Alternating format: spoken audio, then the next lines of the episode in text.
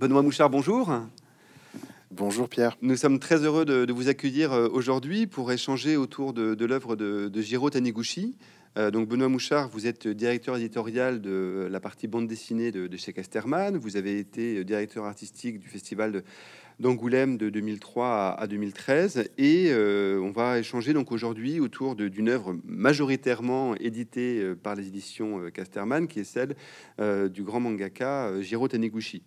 Alors Taniguchi, c'est un cas euh, un peu à part, je pense, dans, euh, le manga et surtout dans la réception du manga en France à la fois euh, parce qu'il a rendu euh, le manga lisible par des gens qui peut-être ne lisaient non seulement pas de manga, mais aussi peut-être pas de bande dessinée tout court. il a touché, il fait partie de ces auteurs qui ont touché le lectorat hors bande dessinée euh, en France, et, aussi parce qu'il a, on y reviendra bien sûr, probablement bénéficié en France et de façon plus générale dans, dans l'Occident, mais je crois particulièrement en France, d'une réception qui n'a pas d'équivalent et surtout pas d'équivalent au Japon lui-même.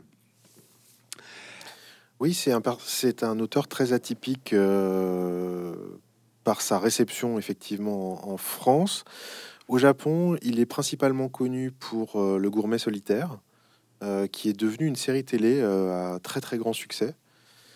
Mais par exemple, notre best-seller, où on est à près de 400 000 exemplaires, qui est Quartier Lointain, n'est pas un livre. c'est un livre qui a une réputation, mais c'est pas un best-seller comme, comme il l'est en France.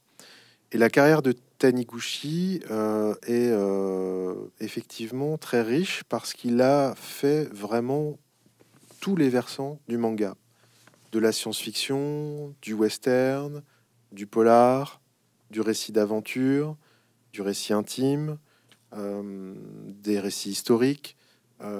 donc c'est un, c'est un artisan du manga qui aura trouvé plusieurs voies d'expression qui se sera cherché euh, beaucoup. Et euh, ce qui est étonnant, c'est que ce sont ses œuvres euh, les plus intimes qui probablement ont eu le plus de résonance en France, et des œuvres qui sont d'ailleurs, particulièrement pour Quartier Lointain, qui évoque finalement un phénomène très japonais qui, a été le sujet de même de romans en France qui sont les, les évaporés, c'est-à-dire ces, ces, personnes qui, euh, du jour au lendemain au Japon, euh, quittent tout euh, et refont leur vie sans laisser d'adresse, etc. C'est aussi un des thèmes de, de Quartier Lointain. en plus, bien sûr, de la manière dont adultes ont fini par poser un regard bienveillant sur ses propres parents en se disant que ils ne sont pas des, divinités euh, bonnes ou mauvaises, mais euh, tout simplement euh, des, êtres humains comme on peut l'être soi-même. Ça, c'est un grand moment de la vie, je pense. Ça, raconte ça aussi Cartulintin, donc c'est un thème universel, mais avec vraiment des particularités très, très, très japonaises et qui, malgré le fait qu'elles soient si régionales, on va dire, si, si, si locales, ont beaucoup touché. Je pense qu'effectivement, ce qui a frappé tous les lecteurs de Taniguchi, et comme vous le dites, donc de, ses œuvres d'abord les plus connues, que sont euh, La qui marche, que vous avez publié en, 95, qui paraît en France en 95, et puis Le Quartier lointain en 2003, c'est l'émotion profonde qu'ont ressenti les lecteurs, dont tout le monde a noté ou a considéré qu'elle était une émotion finalement d'ordre littéraire. C'est-à-dire que ce qui était éprouvé euh, était quelque part dans une sorte de non-représentation, même s'il y a des images, mais c'est entre les images et entre les textes que Taniguchi produit son effet sur le lecteur. Oui, L'homme qui marche que vous évoquez, qui est euh, la toute euh, première bande dessinée euh, traduite en français avec le chien blanco chez Casterman, effectivement au milieu des années 90. C'est une bande dessinée contemplative. Alors on a eu de la contemplation chez Casterman avec Corto Maltese, par exemple, où il y a de longues séquences de pensée intérieure que nous ne connaîtrons jamais. Euh, de mystère, eh bien il y a ça aussi dans L'homme qui marche, mais avec beaucoup moins d'aventure, puisque ça se passe vraiment dans, dans le décor de la banlieue de Tokyo, euh, avec euh, ce qui est exotique pour nous qui vivons en France, mais qui est totalement banal pour, pour, un, pour un lecteur japonais. ça peut être un poteau électrique, une boîte aux lettres, une piscine à ciel ouvert ou des choses comme ça. Mais voilà, c'est vrai que c'est tout, toute la, mélancolie, toute la profondeur aussi un peu mystérieuse de, chacun d'entre nous que, que Taniguchi capte dans cette bande dessinée. C'est une bande dessinée qui aura une influence aussi en France sur, par exemple, Fabrice No. Mmh. Euh, j'avais euh, organisé une rencontre lorsque j'étais à Angoulême entre Fabrice No, euh, l'auteur du journal chez Ego Comics, et Taniguchi. Et Fabrice No disait que beaucoup de séquences du journal qui se passent dans, pas très loin de Bordeaux, dans le, dans le Pays Basque, étaient vraiment directement influencées par, par l'homme qui marche. Il y a des auteurs comme Muriel Barbery, par exemple, qui a qui a notamment dit que Le Clésio même a dit que Taniguchi était une, une lecture importante pour lui. Euh, je crois que même à ce moment-là, pour la bande dessinée française, c'était étonnant, c'était euh, c'était autre chose. Et c'est pour autant, c'est très atypique dans la production même de, Taniguchi. Voilà, ce que je vais vous dire, je pense que c'est important de peut-être d'évoquer deux, points quant à la carrière de Taniguchi à la fois qu'il a d'abord une carrière finalement assez classique de dessinateur de, manga qu'il évoque lui-même dans, Un zoo en hiver, c'est-à-dire l'initiation par l'atelier, le travail fou qu'il faut produire au début, et puis l'autre l'autre branche qui est le fait que ça devient assez tôt un lecteur de bande dessinée occidentale, euh, et ce qui là pour le coup, je pense, a beaucoup joué à la fois dans sa singularité sur le marché japonais et en même temps dans sa réception en France. Oui, alors il a, il a effectivement beaucoup euh, lu euh, parce, que, parce que les magazines Pilote, Métal Hurlant, euh, le journal Tintin, la revue à suivre et, autres circulaient dans le milieu de la bande dessinée au Japon. Il y a même d'ailleurs des, des, pages entières du chien Blanco qui viennent d'une aventure de Bernard Prince, Le Port des Fous, il y, a des, il y a des images qui rappellent quand même beaucoup euh, Jonathan Cartland mmh. dans certains de ses westerns. Euh, Vittorio Giardino aussi, euh, Sam Pezzo notamment. D'ailleurs, il y a eu une sorte d'incident diplomatique puisque Vittorio Giardino et, et, Jiro Taniguchi sont aussi rencontrés et Giardino pensait faire une plaisanterie aimable et a dit je suis ravi de vous avoir rendu service et Taniguchi ne savait pas si c'était c'était si c'était agréable ou pas, mais c'était vraiment une plaisanterie parce que Vittorio est un homme délicieux. Euh, mais oui, ça a été une influence. Et il faut dire aussi que le rapport à, la copie au, Japon est pas du tout euh, le, même que chez nous. C'est-à-dire que c'est comme un, c'est comme un, artisan qui, qui, copie un chef-d'œuvre. C'est pas, c'est pas du plagiat. Hein. C'est une autre mentalité évidemment. Et puis euh, ça a eu une influence dans dans le découpage, mais aussi, comme vous le disiez, dans, dans la manière de dessiner. Je pense que ça, ça, a contribué au fait que le dessin de Taniguchi euh, soit compatible avec les yeux d'un lecteur euh, francophone, parce que on sentait bien que euh, y avait un lien avec Möbius aussi. Vous savez que les idéogrammes japonais de Jiro Taniguchi, Jiro, qui est un prénom japonais, les, les idéogrammes qu'il a choisis sont les mêmes que ceux de Jean Giraud, Giro, le, nom Giro. Donc il a fait une petite. Euh, ça, on, ne peut pas le percevoir euh, chez nous, mais. Euh, et, pour autant, c'est un vrai japonais, hein, même dans sa manière de, produire. Vous le disiez, il a, dans un zoo univers, on le voit, il travaillait avec des assistants, avec une productivité très, très importante, un rythme très régulier, des dizaines de pages par semaine, puisqu'il faut remplir les pages des hebdomadaires ou des mensuels. Euh, et, c'est vrai que je crois aussi que dans la toute, les dernières rencontres que j'ai avec lui au Japon, euh, il avait le désir de faire un album entièrement seul, sans assistant, et il était très passionné par euh, Lorenzo Mattotti, et il voulait faire un album en couleur directe, presque abstrait, vraisemblablement. Bon, malheureusement, il n'a pas eu le, temps de, se consacrer à ce projet. Mais euh, donc il était, euh, il était en évolution permanente et très très euh, très regardeur, très lecteur de, de bande dessinée occidentale. voilà. Avec un point aussi qui, qui, je pense, parce que autant et surtout maintenant que le manga depuis une vingtaine d'années connaît véritablement en France cette massification, même s'il a été introduit bien avant dès le milieu des années 80.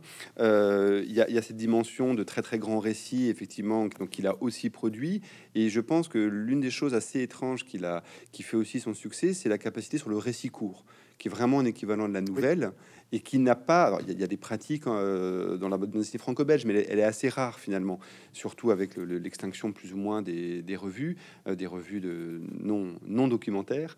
Euh, et effectivement, c'est important, je pense, c'est le côté de la dimension de la nouvelle qui réussit particulièrement bien, que ce soit pour le coup, soit l'homme qui marche, mais même l'homme du Caucase, qui est vraiment une série de nouvelles dont certaines sont tout à fait incroyables et qui ont le même fonctionnement que la nouvelle littéraire, avec une chute, avec une, espèce d'installation très rapide des choses. Et ça, c'est est-ce que c'est aussi ça une pratique pour le coup liée à la parution presse euh, au, Japon, et mais qui effectivement fait la, force de Taniguchi.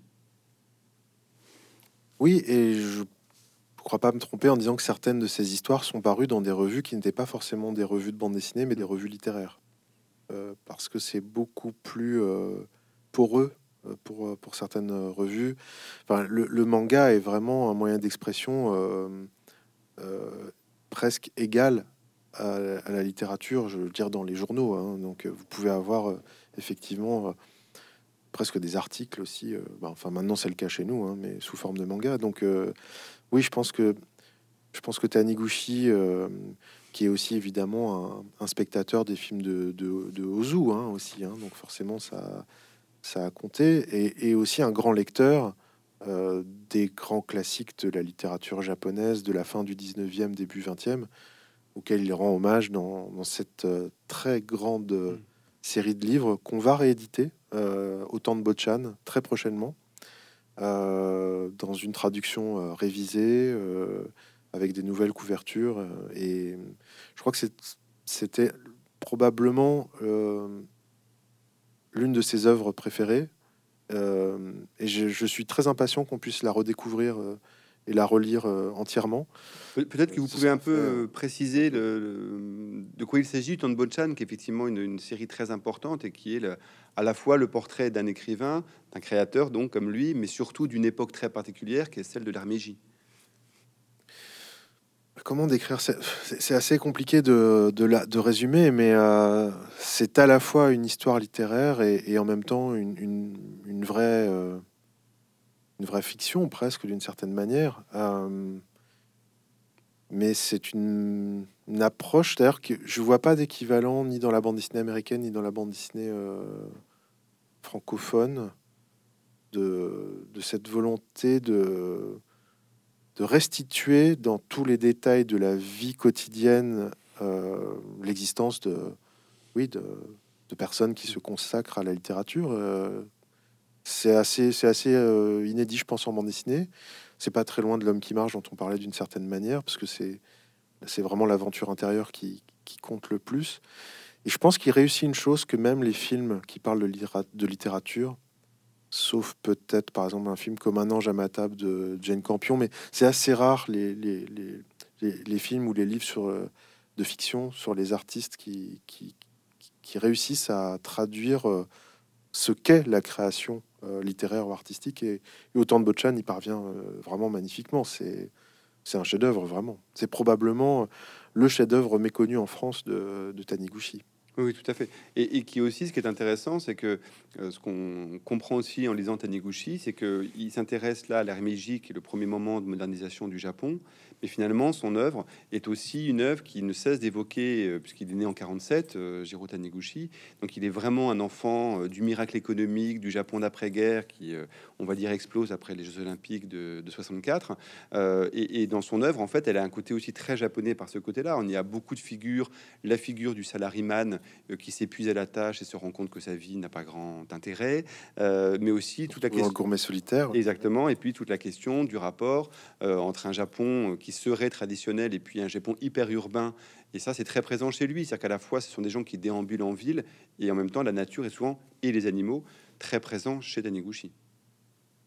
Oui, le lien à la nature et aux animaux est vraiment très fort. Oui, euh, on, évoquait tout à l'heure euh, rapidement euh, le chien Blanco, mm. qui est un peu un récit à la à la Jack London un peu ou à la Curwood et il y a des récits de vie quotidienne avec ce lien de, ce lien avec avec l'animal et avec avec la nature qui est, qui est très fort, très émouvant. Oui. Il, il y a aussi pas d'équivalent. Enfin, c'est très singulier. Je, pense que je vois pas non plus tellement d'équivalent dans la bande dessinée euh, euh, internationale de d'aventure intérieure, en fait. Euh, c'est-à-dire comment est-ce que, en tant qu'individu, on est relié au cosmos et le cosmos, ça commence par ce qu'il y a le plus proche. Hein. c'est le jardin, c'est effectivement le, chat domestique ou, ou le chien, quoi. C'est c'est pas seulement, mais ça peut aussi, et c'est pas chez Casterman, mais peu importe, ça peut aussi être euh, le fait de gravir des montagnes, euh, par exemple, hein, puisque le sommet des dieux est, aussi un chef-d'œuvre. Oui, et puis aussi voilà, qui pour le coup, à, l'inverse de Bochan, on va dire la grande série d'aventures. Euh, et qui elle aussi a, a, rencontré un lectorat, je pense, très au-delà euh, du lectorat bande dessinée euh, classique, euh, puisqu'il y a beaucoup de, beaucoup, c'est le grand livre sur la montagne. c'est devenu le sommet des dieux, alors que c'est pourtant aussi une littérature très très existante par ailleurs. Peut-être juste pour, pour finir d'un point de vue un peu plus technique, si l'on veut, ce qui est intéressant, et pourriez nous dire quelques mots ce soit justement dans, L'homme qui marche ou dans Quartier lointain, ce que vous dites de la, la, contemplation de la vie intérieure passe beaucoup quand même par la construction des pages. Ça parle le, et qui elle est aussi articulée avec le manga, c'est-à-dire sur la façon dont sont agencées la narration euh, par euh, la succession des cases dans la, dans la page, euh, qui elle-même hérite beaucoup de la culture manga, mais injectée dans autre chose que de la narration d'aventure et d'action.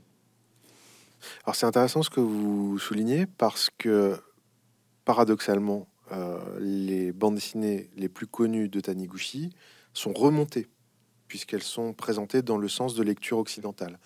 Et il faut savoir que euh, Jiro Taniguchi euh, comprenait bien euh, que c'était aussi utile qu'une version doublée pour un film, c'est-à-dire que ça permettait un accès immédiat à, son œuvre pour un, pour un lecteur qui n'était pas habitué à lire en sens de lecture japonais. Mais c'était un regret parce que pour lui, ces compositions de pages avait été conçu, pensé pour être dans le sens de lecture japonais. Et on a décidé, euh, avec euh, l'ayant droit de Monsieur Taniguchi, de commencer à publier en parallèle des éditions qui existent déjà, une collection qui permettra au public français de redécouvrir justement ces pages dans leur sens de lecture originale, euh, parce que c'est comme ça que, que Monsieur Taniguchi les avait, les avait imaginés. Et euh, cette manière, effectivement, de d'agencer euh, d'agencer les silences, d'agencer euh, presque l'immobilité dans, dans, la page est, à redécouvrir. Et je pense qu'on on peut lire et relire et, redécouvrir à chaque fois des choses différentes en, lisant l'œuvre de Taniguchi. Néanmoins, même si Monsieur Taniguchi effectivement préférait je dis Monsieur Taniguchi, toujours, c'est une habitude que j'ai pris. Euh, euh, préférait le sens de lecture euh, japonais. la décision éditoriale de Casterman au début des, enfin au milieu des années 90, qui a été poursuivie ensuite, de, le publier en sens de lecture occidentale et dans des collections où étaient réunis d'autres romans graphiques comme Blankets de Craig Thompson ou d'autres je pense que ça a permis une réception qui euh, permettait à un lecteur peut-être allergique et à la bande dessinée et au manga de s'intéresser euh, aux livres de Taniguchi. Parce que ils, apparaissaient comme étant euh, finalement des objets plus littéraires. Tout à fait.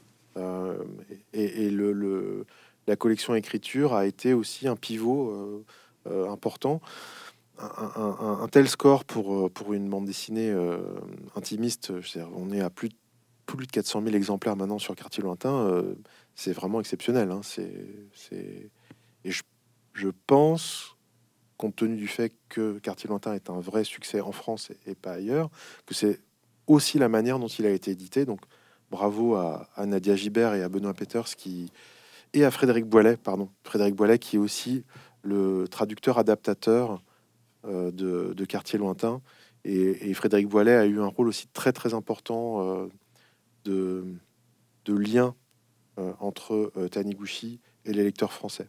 Frédéric Boilet qui est lui-même auteur de, de bande dessinée. Et je me permets justement aussi de, renvoyer pour le coup au très beau livre d'échange entre Benoît Peters et Jiro Taniguchi euh, chez Casterman, qui est l'homme qui dessine et qui permet justement là de retrouver l'ensemble de son parcours euh, et d'avoir des échanges tout à fait passionnants à, ce sujet. Benoît Mouchard, merci beaucoup euh, pour cette évocation de, de Jiro Taniguchi. Et puis écoutez, au plaisir de, de vous revoir. À très bientôt. Au revoir. Merci, au revoir.